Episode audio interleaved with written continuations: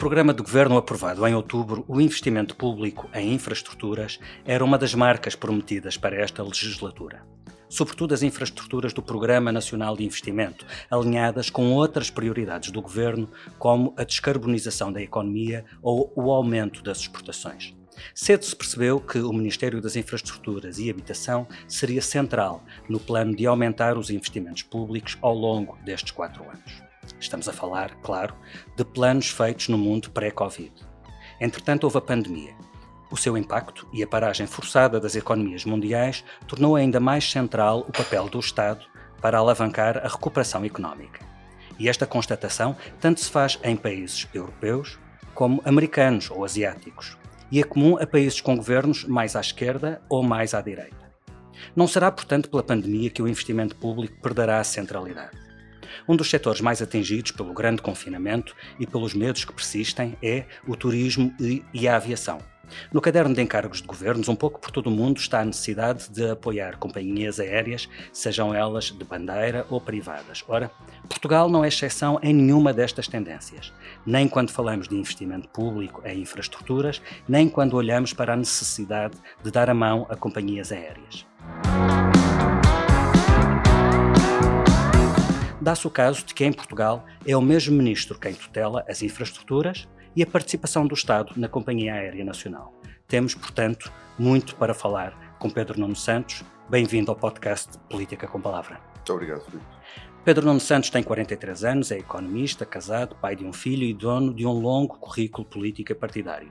Começou pelo associativismo estudantil, inscreveu-se na JS e fez, nessa estrutura, todo o caminho até liderar a organização, entre 2004 e 2008.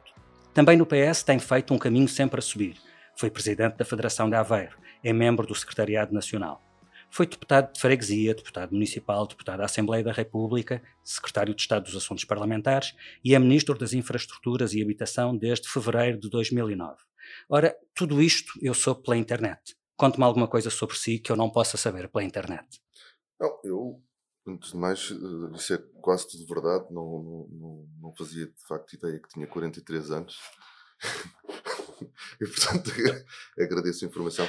Não, uh, isso obviamente é parte pública. Eu sou alguém que depois, como muitos de nós, tenha uma, uma vida para além da, da, da, vida pública.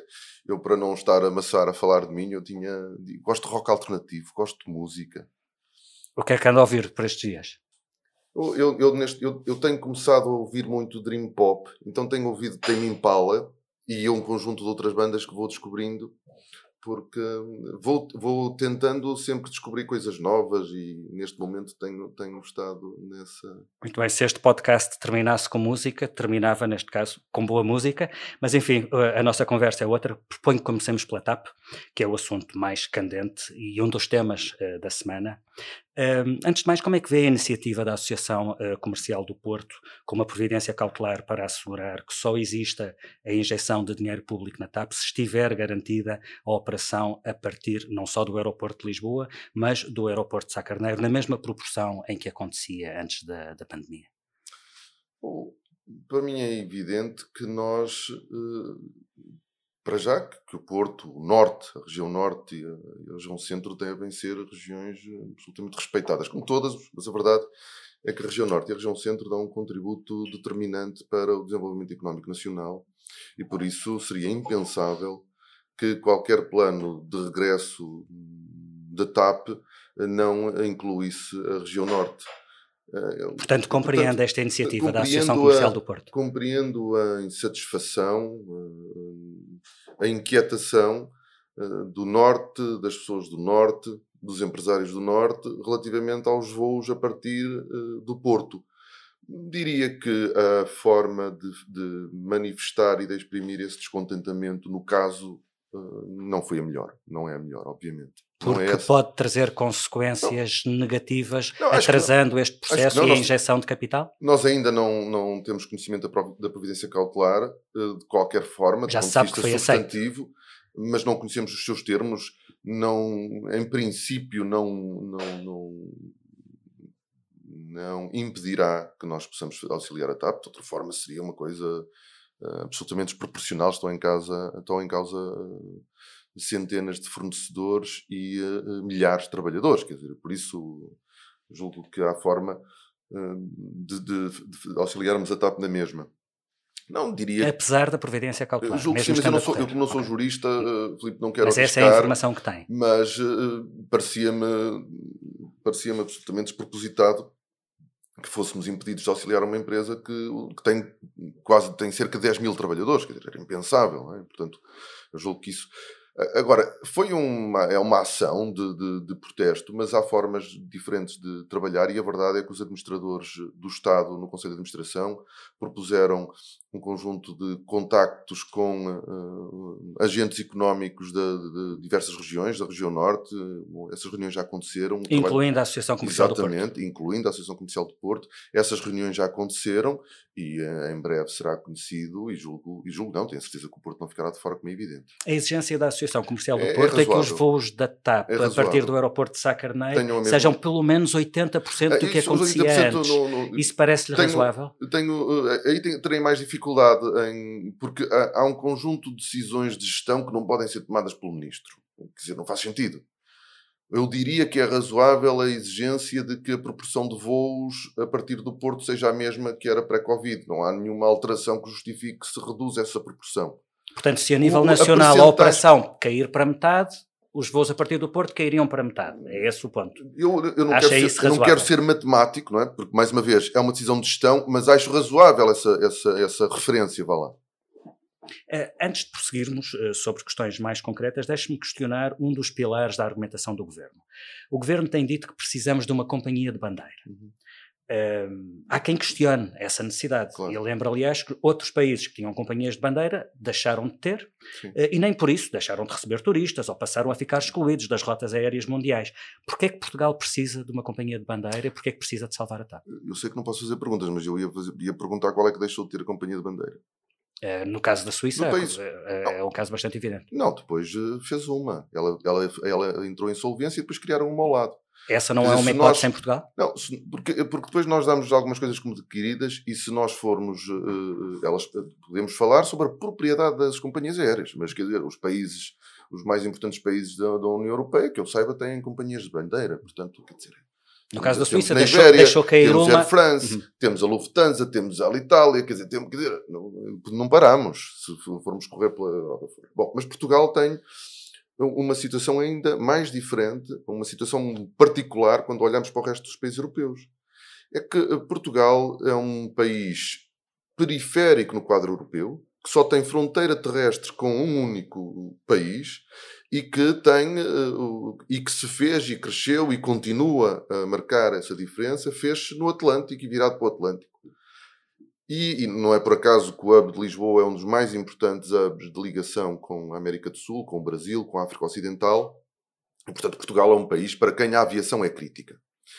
E, e também não é por acaso que nós estamos a, a, a dar relevância a, a vozes ultraminoritárias na sociedade portuguesa. Porque o consenso sobre a intervenção na TAP é esmagador.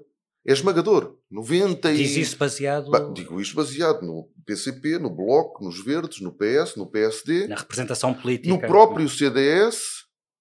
E quer dizer, o próprio Chega, não vamos saber, não, é difícil perceber, porque o Chega vai, vai, vai mudando a sua opinião conforme aquele que é o, o, o, feeling do seu líder. E dizer, temos apenas a iniciativa liberal a dizer a defender que se deixe cair a TAP. Portanto, estamos a, a, a colocar as, as opiniões naquele, naquele que é o seu devido espaço. O, é esmagador o apoio, de, o, o, apoio que existe para a intervenção da TAP. E, quer dizer, só para dar alguns exemplos. Uh, quase 90% dos turistas uh, chegam por via aérea. Metade deles são transportados pela TAP.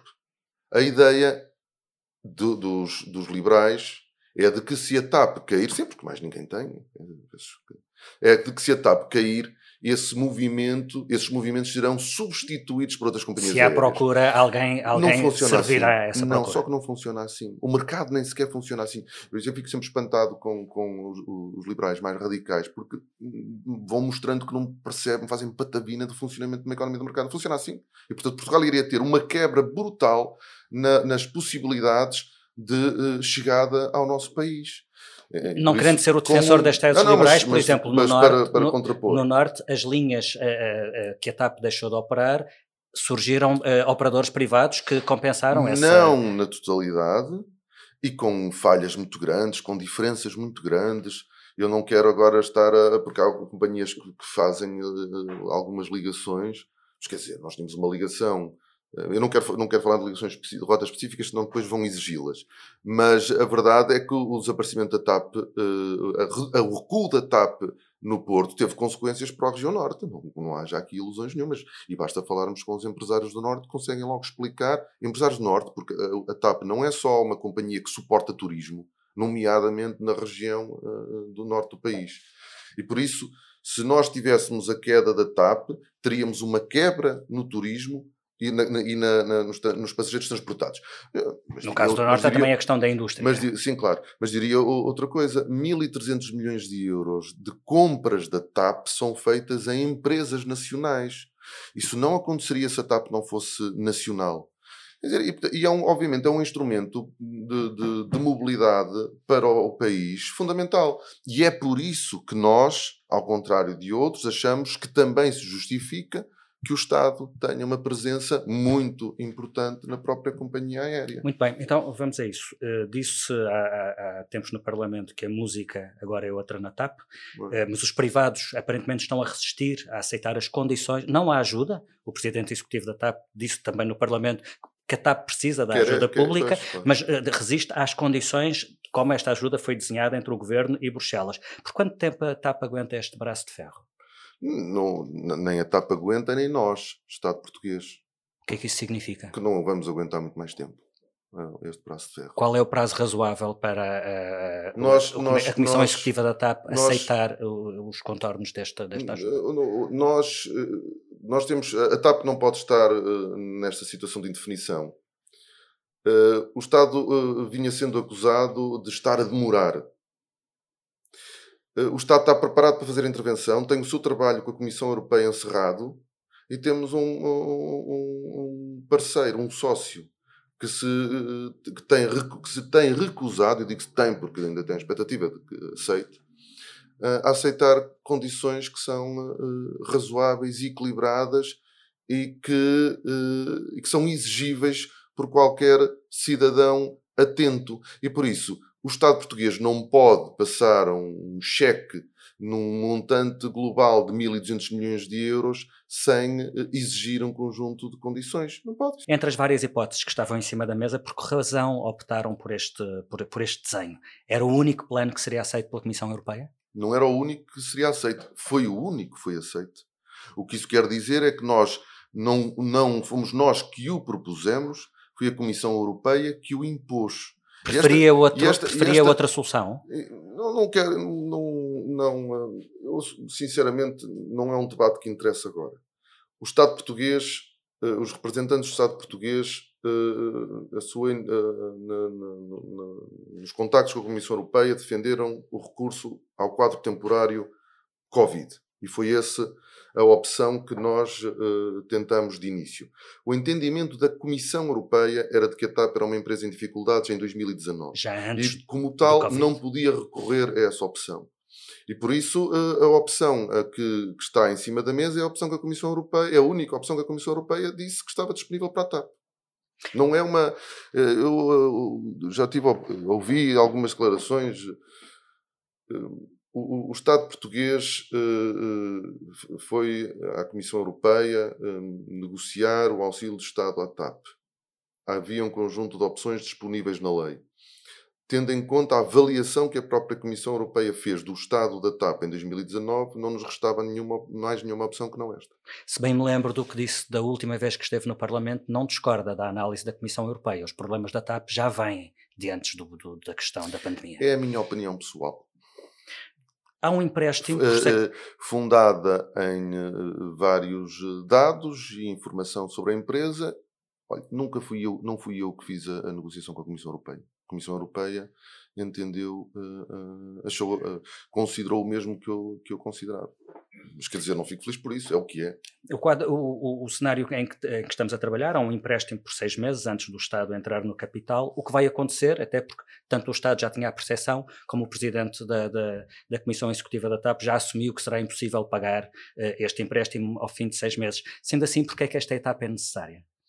Porque a Comissão Europeia, como parte do pressuposto que a TAP era uma empresa em dificuldades em 2019, é uma empresa que precisa de, um, de, uma reestruturação.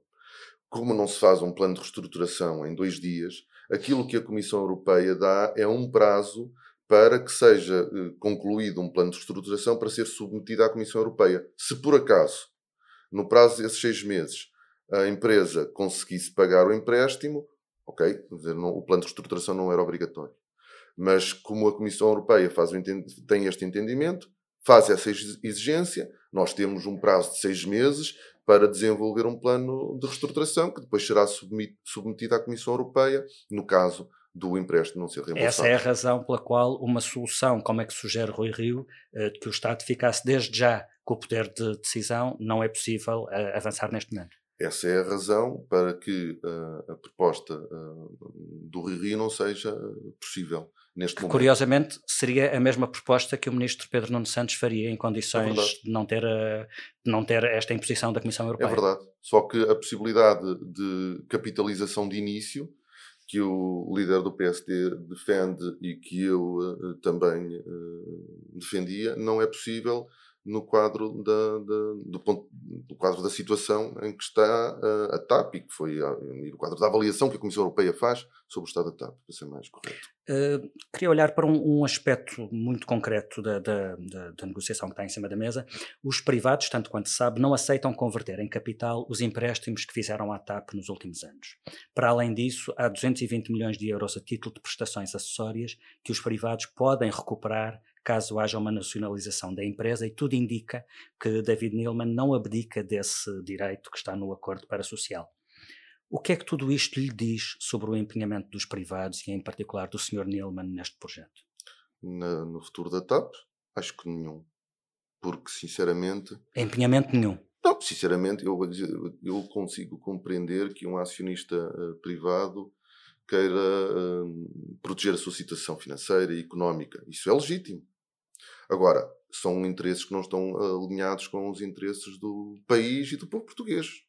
São interesses particulares, naturalmente. É de quem quer salvar o seu dinheiro mais do que salvar natural, a TAP. Claro, naturalmente respeitáveis, mas não são interesses alinhados com o interesse nacional. E por isso eu não posso dizer. Nós temos um empenho muito firme na defesa da TAP.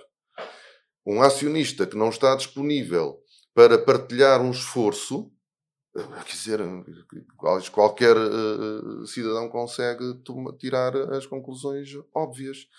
Se nós estivermos de igual modo empenhados no, no, no, no salvamento da TAP, o mínimo para quem não tem recursos para injetar neste momento, e portanto já nem estamos a falar disso, é que os créditos sobre a própria empresa que o acionista tenha não sejam uh, executados. Quer dizer, mínimo. Se nós não estamos disponíveis para isso, nós não estamos assim tão empenhados no futuro da companhia. E são essas pessoas que vão fazer o plano de reestruturação, esta comissão executiva? Eu, vamos ver. Eu julgo que uh, não há nenhum plano de reestruturação passível de ser aprovado, de, ser, de existir e de ser apresentado à Comissão Europeia que não, sei, que não tenha que ir ao Conselho de Administração, que não tenha que ser aprovado em Conselho de Administração, onde o Estado tem metade dos administradores, mas tem voto de qualidade. Isto é, qualquer plano de reestruturação terá que ter o aval do Estado. Deixe-me fazer a mesma pergunta de outra maneira. Sim. Confia nesta Comissão Executiva para fazer o plano de reestruturação de que a TAP precisa? Eu confio no Conselho de Administração. Uh, na ida ao Parlamento esta semana, o Presidente Executivo da TAP disse que espera uma Comissão Europeia extremamente dura com a TAP na reestruturação. Tem a mesma expectativa? Não. Portanto, não, não acha não. que seja necessário brigar com Bruxelas, para usar a expressão que António Aldo Neves usou? Não, eu acho que Acho que o, um, o atual CEO da TAP tem um. De, valoriza em demasia a briga. Eu acho que uh, nós podemos trabalhar com a Comissão Europeia, como trabalhamos com a Comissão Europeia, muito rapidamente e muito facilmente para conseguir a, a, a aprovação do nosso uh, plano de auxílio. Então, Por que... isso, nós teremos de trabalhar com a Comissão Europeia, que obviamente tem que zelar pelas regras da concorrência no quadro europeu, para apresentarmos um plano de reestruturação que seja aceito pela Comissão Europeia, mas que não ponha em causa a dimensão que nós queremos que a TAP preserve para poder continuar a servir okay, a então, nacional. Vamos a isso. Não acho que seja preciso brigar, acho que é preciso trabalhar. Eu relembro que uh, um país inteiro achava que era impossível capitalizar a 100%, uh, eh, capitalizar a Caixa de Depósitos e mantê-la de 100% pública. E a verdade é que isso foi feito. Foi, aprovado, foi acordado um plano de reestruturação que teve consequências, uh, obviamente, mas a verdade é que a, Caixa de Depósitos hoje é uma empresa, é um banco com uma boa uh, situação, num, num, bom estado financeiro, foi capitalizada, é 100% pública e foi um, um, trabalho muito importante que foi desenvolvido pelo anterior Ministro das Finanças, Mário Centeno, e pelo Primeiro-Ministro António Costa. E, portanto, foi possível com trabalho do Governo da República e, e terá de ser assim. Agora, Acho curioso aí... que faça esse paralelo, porque o banco com que a TAP tem sido comparada por estes dias não é a Caixa de Depósitos, é, verdade, é o novo banco. É verdade. Mas, uma, mas é, essa é outra comparação muito injusta. O novo banco não é público, nem sequer lá tem o Estado. A Caixa de Depósitos tem. A Caixa, de, Caixa de Depósitos uh, dá-nos uh, confiança, segurança, um plano de reestruturação que foi bem desenvolvido, uma empresa que foi bem capitalizada e não é um problema para, para, para o povo português. E eu acho que uh, a TAP e aquilo que se poderá vir a fazer na TAP devia ser comparado com aquilo que se fez na Caixa de Depósitos e não com o novo banco. Sendo que a TAP não é neste momento uma empresa, uma empresa pública. 50%? É um, 50%? É, é um híbrido. Se calhar o problema está aí. O modelo não ajuda, mas uh, ajudou a, a, a, que pelo menos uh, nós hoje possamos estar a discutir o futuro da TAP ainda. Então vamos falar disso. Que, re, que reestruturação é que a gente vê para a TAP? Já disse que uma TAP pequena não convém ao Estado, uh, as regras das ajudas europeias, até pelas questões de concorrência, são as que são. Como é que, como é que se consegue essa quadratura do círculo? Qual é a reestruturação que, está, que tem na cabeça? Não, eu não, a reestruturação que eu tenho na cabeça. Não, não é o senhor que tem de a fazer, mas imagino que tenha uma ideia do que é que, do que, é, que é para é uma empresa que tutela. Não, eu, vamos lá ver uma coisa. Nós precisamos de uma companhia aérea que continue a ser. Uh, a ter, a ter uma dimensão que permita suportar o turismo, suportar. Uh, apoiar as nossas, uh, as comuni a comunidade portuguesa espalhada pelo mundo, a ligação aos territórios com quem temos ligações históricas, apoiar os nossos setores industriais e voar para o, para o máximo possível de rotas, do ponto de vista de forma sustentável, obviamente. Exatamente, ser sustentável financeiramente e, ser sustentável implica que nós, perante o contexto que estamos hoje, já para não falar na situação pré-Covid, que é reeditar um, um, debate que talvez agora já nos, não, não, não seja de grande utilidade hoje, mas nós sabemos que neste momento temos a TAP, como qualquer companhia aérea no mundo, sobredimensionada para o contexto que nós estamos a viver. Bom, já nem estou a falar do curto, curto prazo, porque aí estão, quer dizer, temos os estão aviões todas. quase todos parados. Uhum. Mas o contexto de incerteza é tão grande, dificilmente alguém poderá saber quanto tempo é que ele durará, que obviamente nós, não querendo fragilizar de forma estrutural a TAP, temos que fazer alguns ajustamentos que nos garantam uma maior sustentabilidade para a empresa. E por isso, obviamente, que isso uh, uh, terá consequências a vários níveis. Vários níveis têm sido elencados. Não, não precisamos de ser especialistas para perceber que dificilmente isso não tenha consequências na estrutura de, de, de trabalhadores, na, na, no número de aviões, no número de rotas. Tudo isto vai ter que ser repensado, mas no quadro de uma estratégia que terá de ser trabalhada com o Conselho de Administração, com o Estado. E acredita mesmo que isso é possível fazer sem despedimentos, só com uh, reformas antecipadas e não renovação de contratos? Uh, por exemplo, a TAP ainda não uh, procedeu a despedimentos e já teve uma redução muito grande de trabalhadores. Eh, eu a questão disse, é se isso chega. Eu disse recentemente que os despedimentos não são inevitáveis e não são inevitáveis.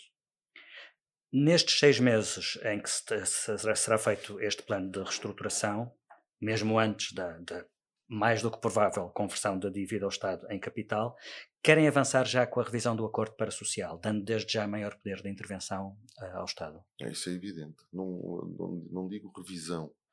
Uh, nós, uh, uma das condições é a suspensão de várias cláusulas do acordo para social. Nomeadamente? Não quero estar agora a identificá-las. Mas, nomeadamente, são, a capacidade serão, de intervenção dos representantes do Estado. Elas serão conhecidas, mas posso dizer que há um reforço dos poderes do Conselho de Administração. Nós temos que, nós, nós uh, propusemos um, um, sistema de monitorização e de controlo muito apertado para assegurarmos que nós temos controlo sobre o destino que vai ser dado ao dinheiro que nós vamos eh, injetar na companhia. Há um conjunto de condições de controlo da própria uh, gestão, nomeadamente gestão de caixa, que está na proposta que está a ser uh, negociada com o parceiro privado e que para nós é fundamental ser aceite para nos dar confiança e segurança a nós e ao povo português, que é, na realidade, quem está, que é responsável, em último por, por, este, por este. O CEO da TAP disse no Parlamento que está de portas abertas a receber na Comissão Executiva um membro indicado pelo Governo. É esta a solução? Eu, eh, eu, eu tenho de ter o máximo de cuidado na, porque a minha reação a essa disponibilidade é, é de alguma perplexidade. Porque quem uh, porque quem vai fazer a injeção somos nós, Estado português. Por isso, uh, não era a atual Comissão Executiva que estaria a fazer um favor ao Estado português de uh, demonstrar disponibilidade para aceitar um membro da Comissão Executiva. Dizer, nós não, e o que é que mudaria um membro da Comissão não, Executiva ser nomeado pelo Estado se os privados continuassem em maioria? Provavelmente nada. Eu não estou a dizer que, nem sequer estou a dizer que, vamos fazer essa exigência. Não está neste momento na, na, nossa, no nosso quadro de, de, de, exigências. Mais importante é a capacidade de acompanhamento nós, nós e intervenção fase, do Conselho sim, de Administração. Nós nesta, nesta fase temos é que garantir Uh, o que é que se faz a cada cêntimo que nós vamos meter na empresa. Isso é a nossa preocupação uh, neste uh, curto prazo. A minha reação nem foi tanto a isso, porque desse ponto de vista a resposta é fácil. O sistema de controle e monitorização que nós estamos a propor é muito mais eficaz do que simplesmente ter um membro na comissão executiva. Uma comissão executiva em que nós não seríamos maioritários. Por isso não. Não, a minha reação de alguma perplexidade é, é a forma Uh, como, é, como é feita uma disponibilidade uh, para com o Estado que vai injetar mil milhões de euros até ao final do ano.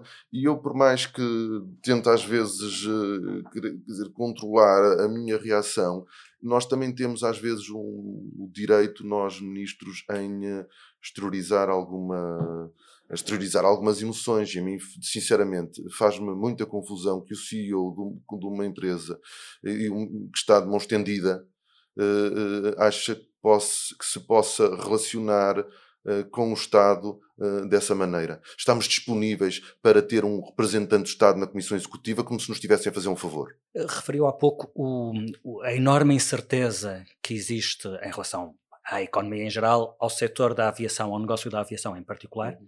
E, no entanto, o, o, governo já disse que o aeroporto do Montijo vai mesmo avançar, como se a pandemia não tivesse acontecido e não houvesse esta enorme incerteza. Há dados suficientes para se, para se saber que o aeroporto do Montijo no futuro será necessário e terá a, a mesma a, a urgência, a mesma justificação que tinha no mundo antes da pandemia? Vou tentar perceber o argumento. Nós tivemos uma pandemia que teve um impacto brutal no presente e que ainda está a ter, porque ainda quer dizer, ela rebentou em Portugal, em Portugal pelo menos no início de março.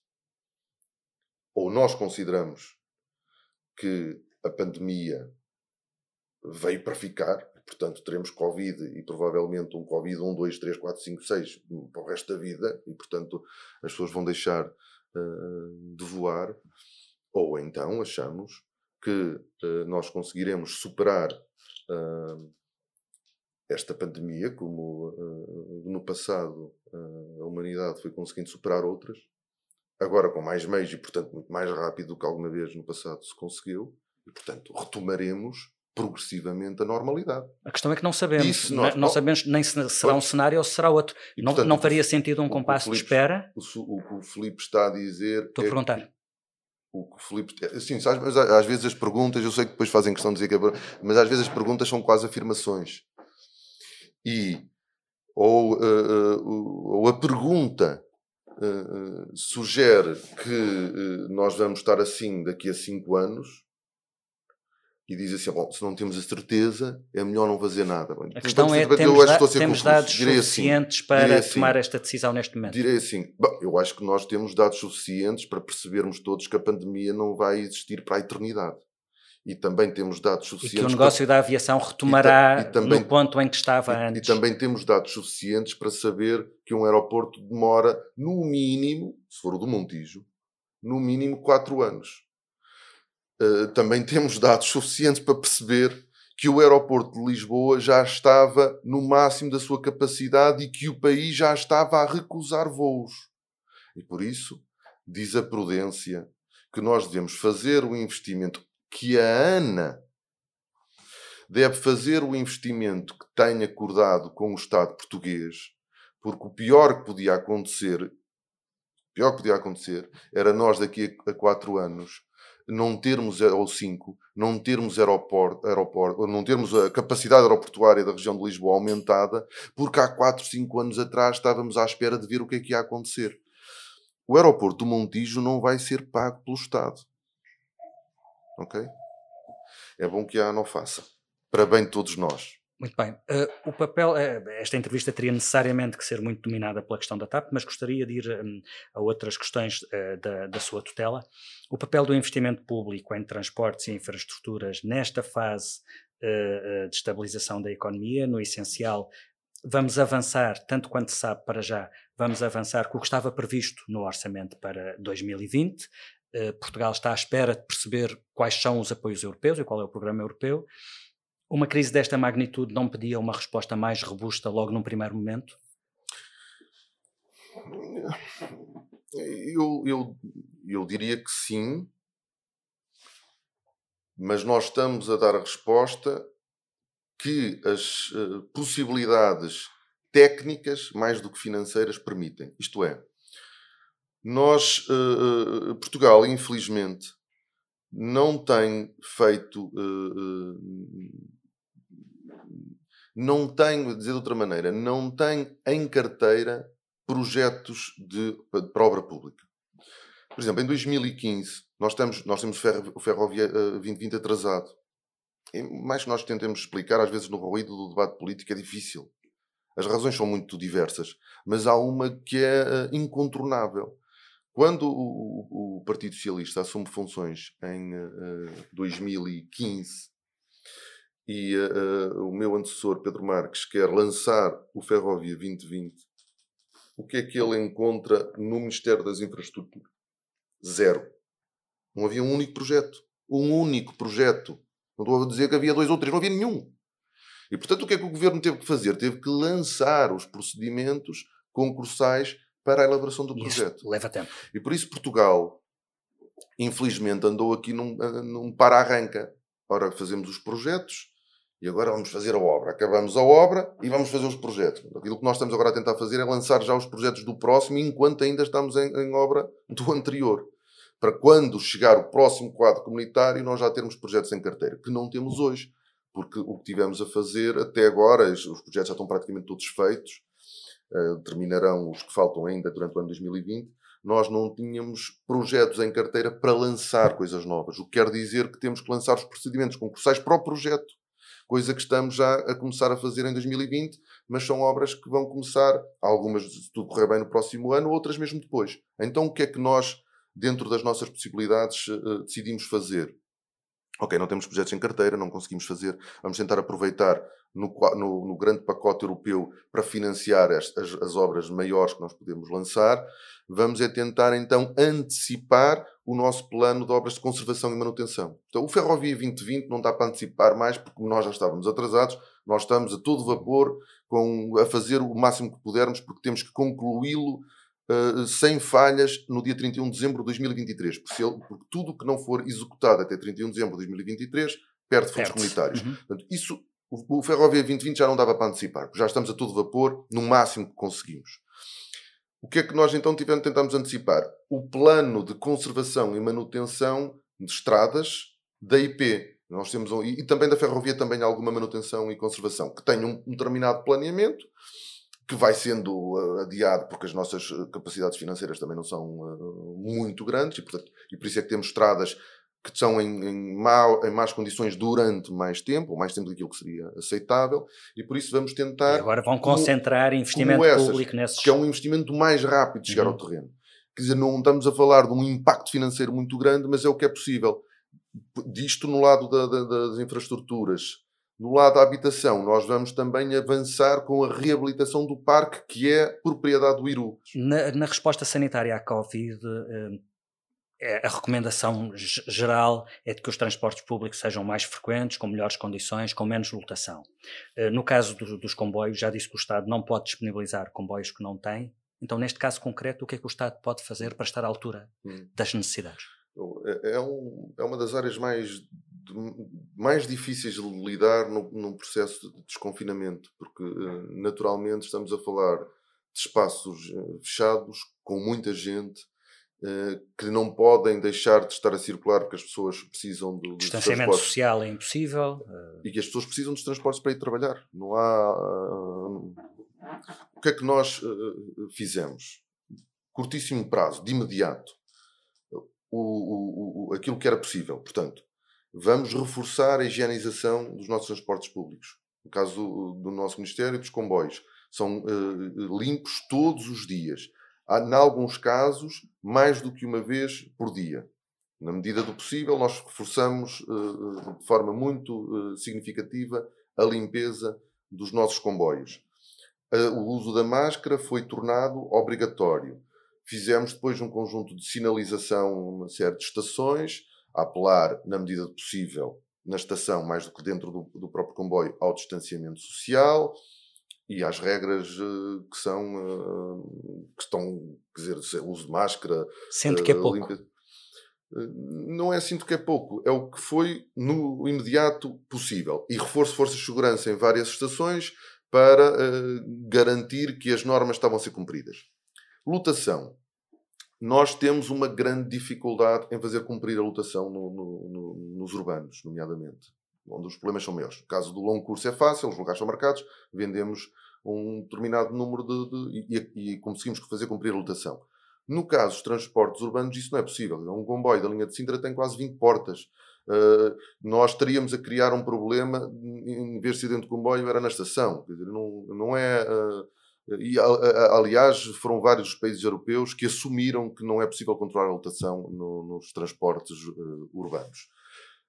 No entanto, e infelizmente também, há aqui uma. não é, isto é sempre um mixed feelings, não é? porque a, a CP está a perder eh, milhões de euros. Quer dizer, a CP existe para ter os comboios cheios, não é? Porque de outra forma não faz dinheiro.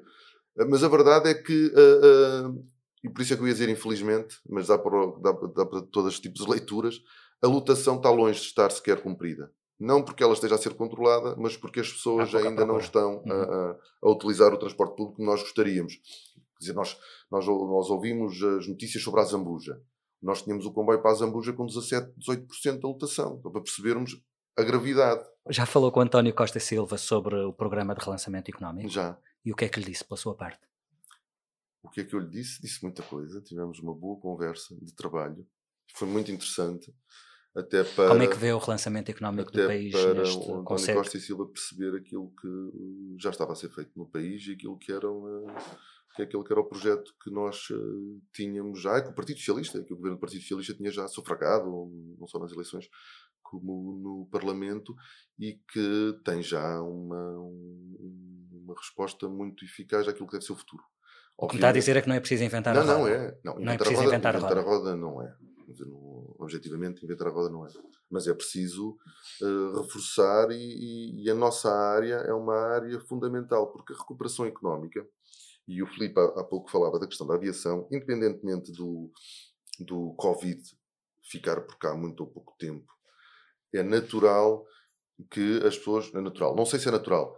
é, era importante que nós conseguíssemos que o mundo de amanhã e a forma de nós nos relacionarmos e trabalharmos fosse um pouco diferente daquela que foi até agora.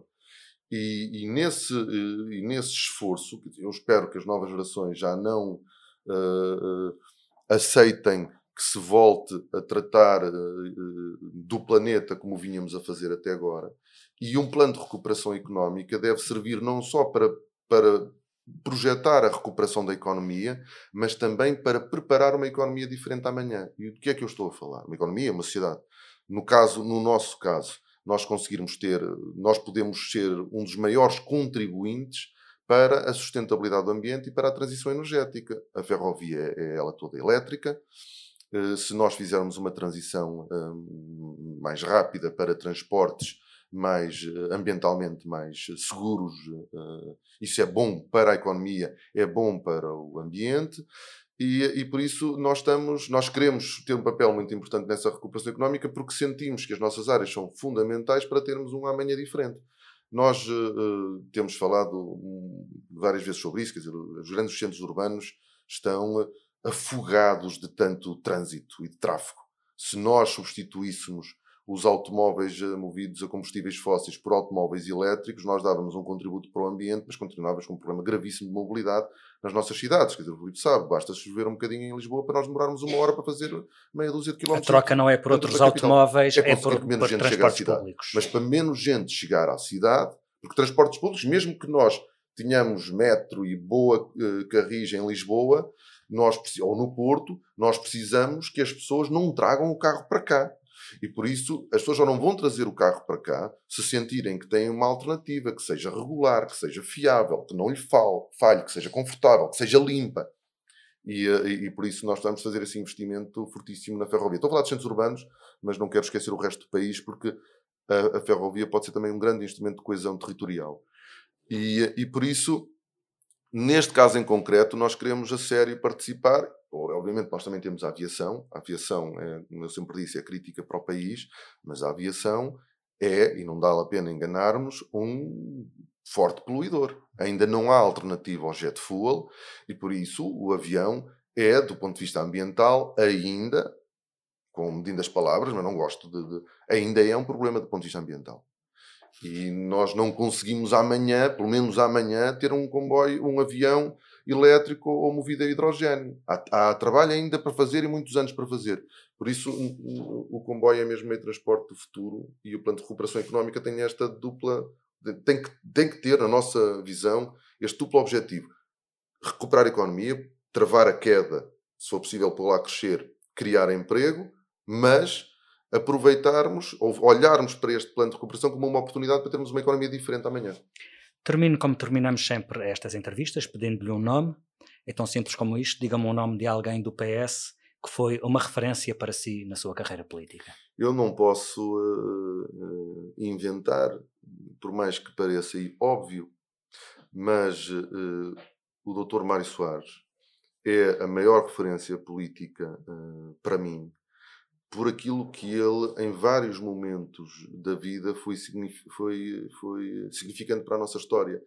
Nem, nem sempre compreendido por toda a gente, não tem que ser, aliás, o Dr. Soares nunca teve essa preocupação de ser amado por todos, embora na sua reeleição tenha tido um resultado que, na minha opinião, é imbatível e não superável, mas o, o, o Dr. Soares, eu costumo dizer que teve sempre razão no, no, no, seu tempo, porque teve uh, razão em diferentes momentos da sua vida, antes do 25 de Abril, no momento da adesão à, à, à, antiga Comunidade Económica Europeia, como teve mais tarde, quando fez também críticas ao caminho mais liberal que a Europa estava a tomar também teve razão quando foi dos primeiros a apelar à unidade da esquerda. É de facto uma referência para qualquer socialista, para uh, uh, os portugueses e para mim uh, pessoalmente. Tive o prazer de ter privado com ele, ter sido o seu diretor de campanha jovem numa campanha difícil que o Filipe Santos Costa acompanhou de perto. A terceira candidatura Exatamente, presidencial. em 2006 e fiquei amigo dele e, e, portanto, é difícil encontrar outro nome, mas eu sei que o Filipe vai me perguntar porque não se satisfaz com este, é isso? Não, uh, acho que a justificação foi suficiente não, e portanto eu acho que... uh, não, não, não, não, não será penalizado por ter escolhido, por ter feito a escolha óbvia. Não, porque é, é, é uma escolha óbvia, mas, não, mas, mas ela é sentida e eu consigo explicá-la bem. Ficamos por aqui. Obrigado, Obrigado, Pedro Nuno Santos, pela disponibilidade para esta entrevista. Política com Palavra volta na próxima semana com outro entrevistado. Até lá.